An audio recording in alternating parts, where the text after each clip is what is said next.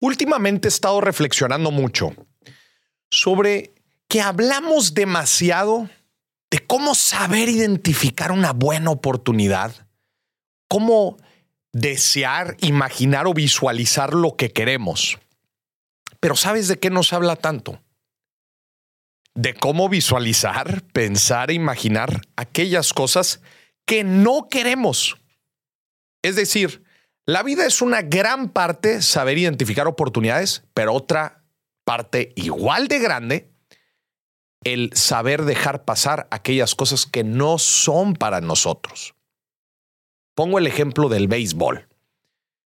El béisbol no es solamente saber batear, sino saber identificar qué bola es buena y cuál no. Imagínate si en la vida te la pasas bateando todas las las bolas que te pichan, pues claramente te vas a, vas a terminar ponchado. Porque hay muchas de esas bolas que no las deberías de estar bateando. Llega un momento en la vida en donde le debemos de decir sí a no tantas cosas. Nuestro dinero es limitado, nuestro tiempo es limitado. Y en verdad se convierte la dinámica en decir que no o rechazar muchas cosas. Y esto no solamente tiene que ver con la parte profesional, sino también con la personal. Poniendo el ejemplo de cuando tenemos un negocio, de cuando tenemos un trabajo o cuando tenemos una pareja. Tres ámbitos diferentes, profesionales, algunos personales, otros. Saber identificar las cosas que no son para nosotros y saberlas rechazar. Y como en el béisbol, estar parados esperando la bola correcta.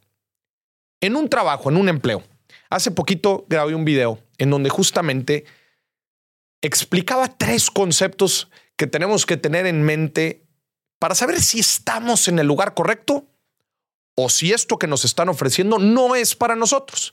Y yo ponía el triángulo y decía, si el negocio te está dando dinero que necesitas, conocimiento que no tienes, o es algo que te gusta y te apasiona hacer, estás en un lugar correcto.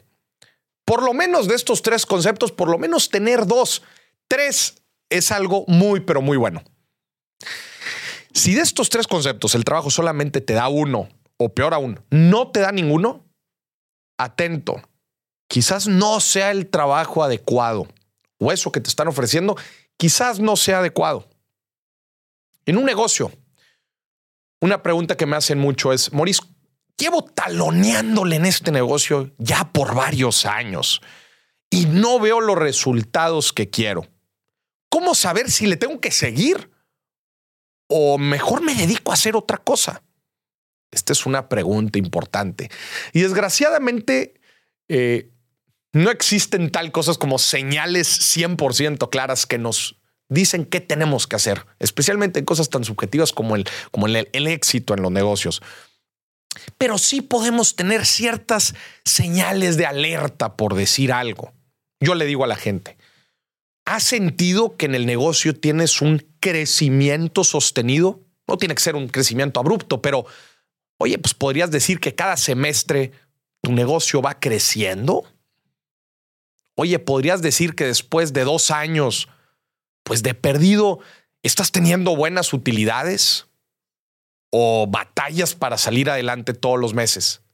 Obviamente el tiempo nos empieza a decir algo y el costo oportunidad de nuestro tiempo, y nuestro dinero, se vuelve una presión.